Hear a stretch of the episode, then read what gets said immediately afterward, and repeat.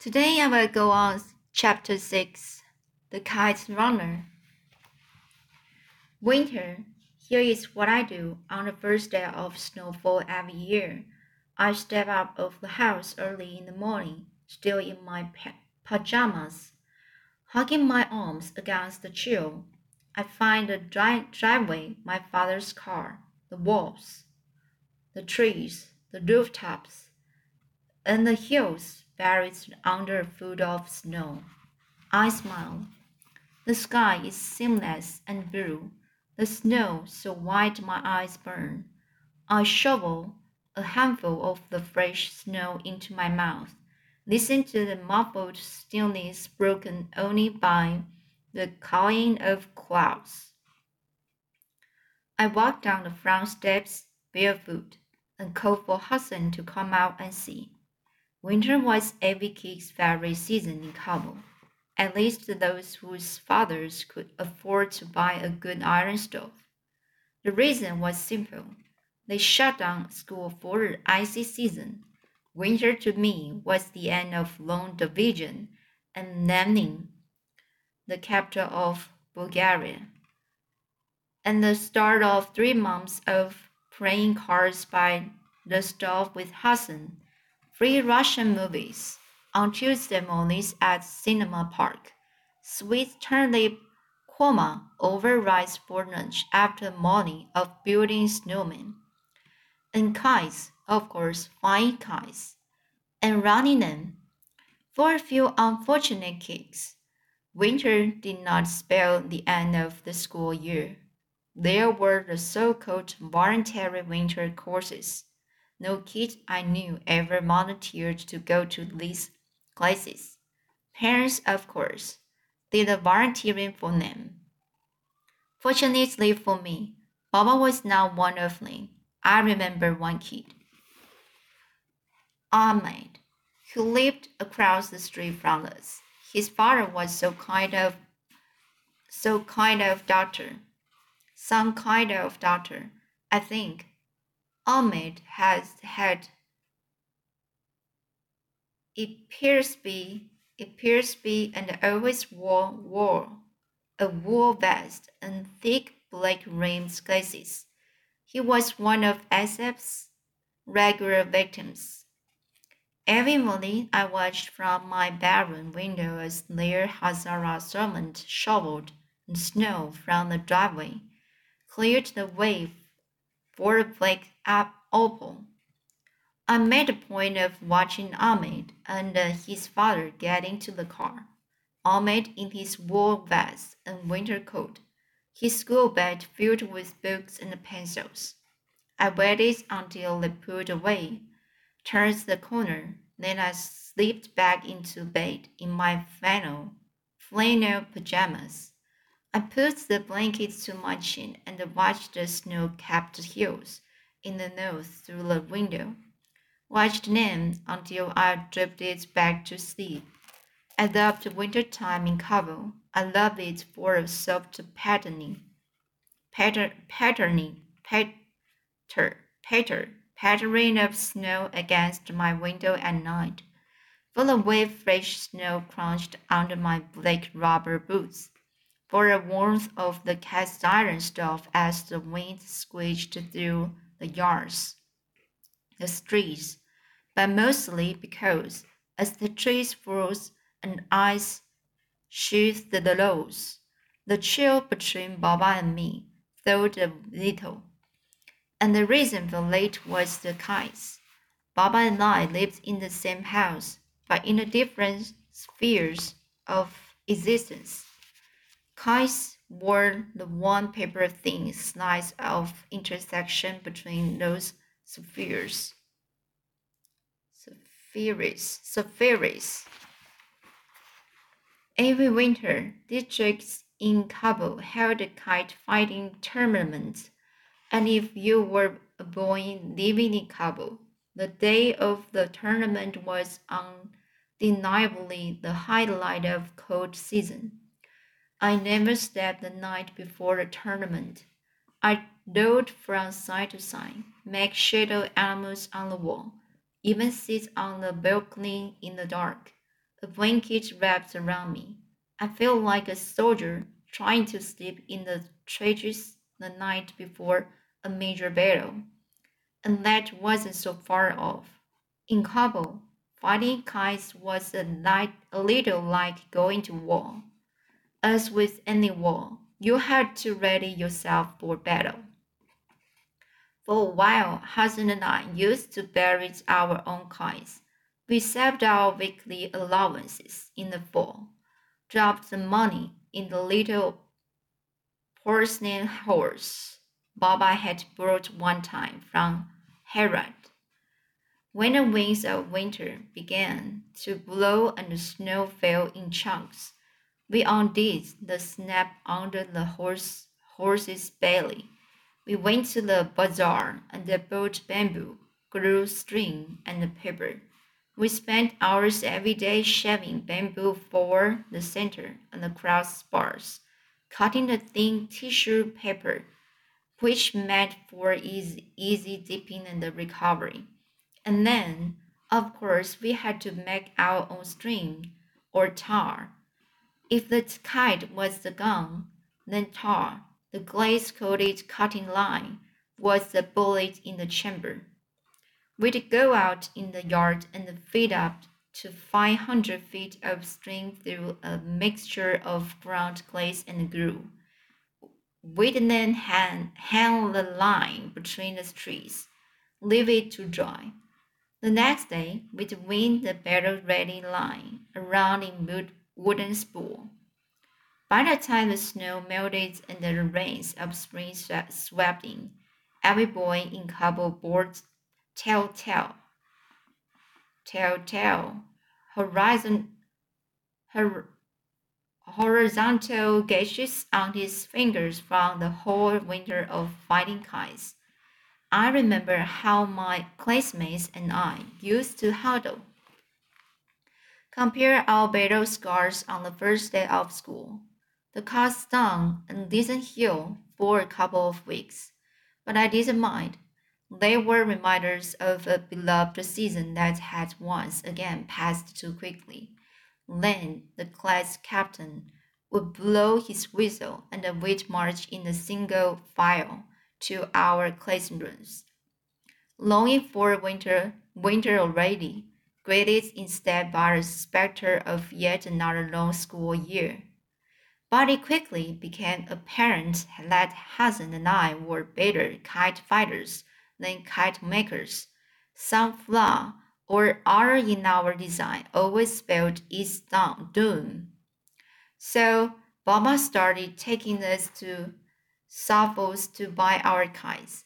Sappho was a nearly blind old man who was a moochie by profession, a shoe repairman. But he was also the city's most famous kite maker working out of a tiny hovel on Jadeh Maywand. The crowded streets south of the muddy banks of the Kabul River.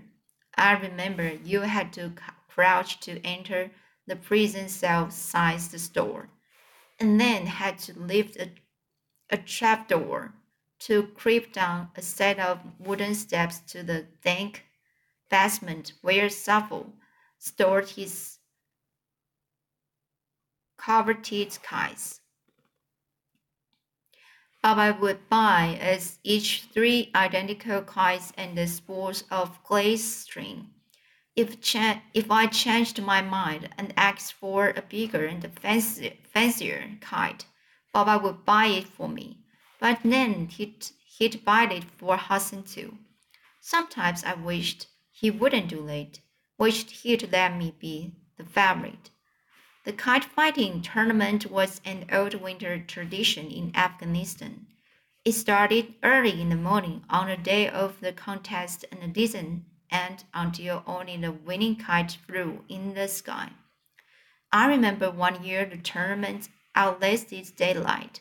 People gathered on sidewalks and the roofs to cheer for their kids. The streets filled with kite fighters jerking and tugging on their lines, squinting up to the sky, trying to gain position to cut the opposite line. Every kite fighter had an assistant, in my case, Hassan, who held the spool and fed the line. One time, a Brady, a Brady Hindi kid, whose family had recently moved into the neighborhood, told us that in his hometown, kite fighting has strict rules and regulations.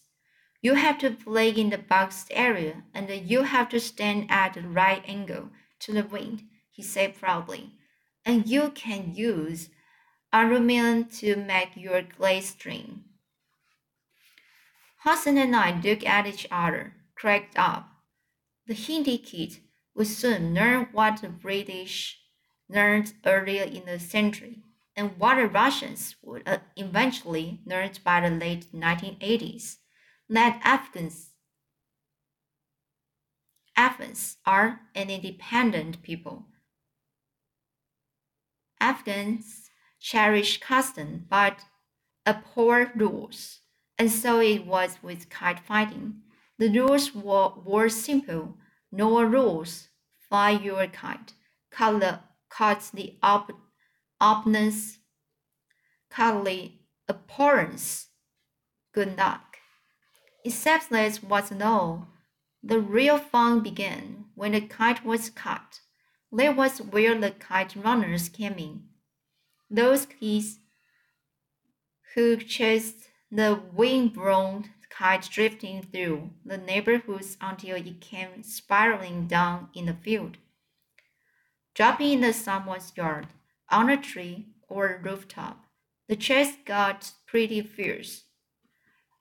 Hordes of kite runners swarmed the streets, shoved past each other like those people from Spain I read about once, the ones who ran from the bulls.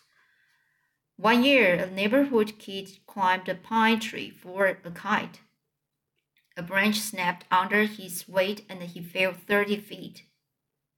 Broke his back and never walked again, but he fell with the kite still in his hands. And when the kite runner had his hands on a kite, no one could take it from him. There wasn't a rule, that was custom. For kite runners, the most coveted prize was the last, last foreign kite of the winter tournament.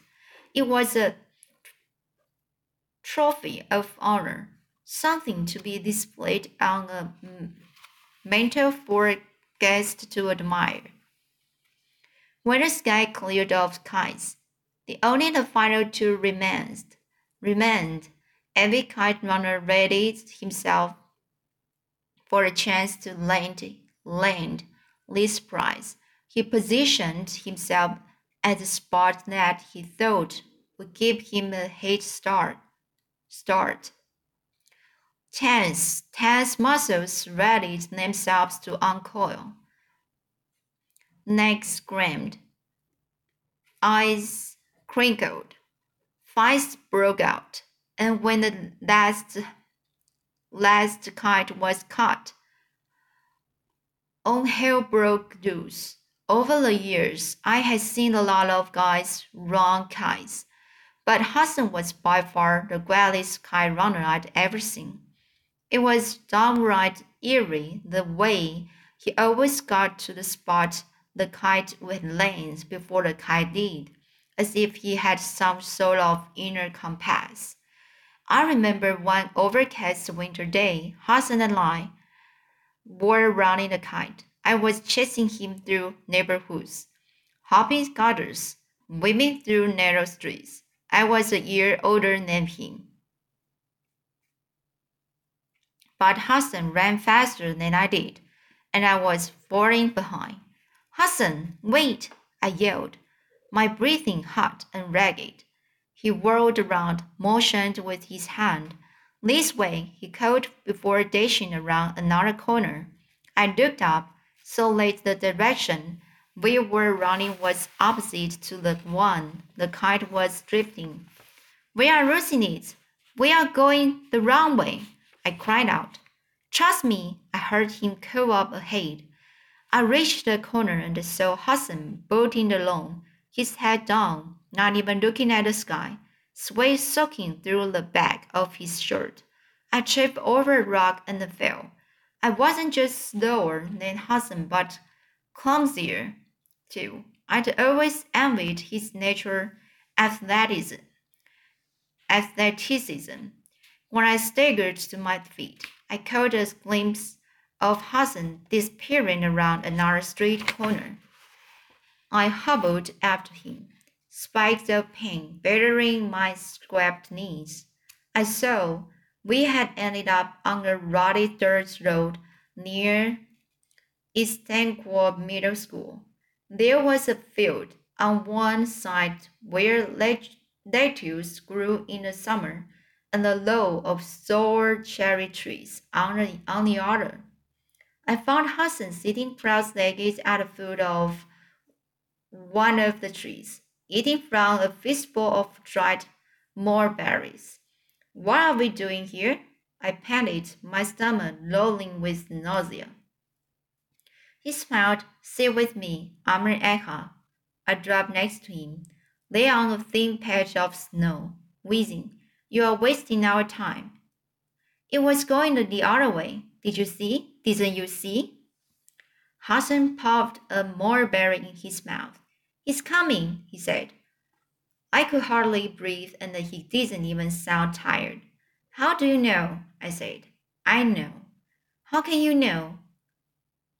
He turned to me, a few sweat beads rolled from his bald scalp. Would I ever lie to you, Amir agha?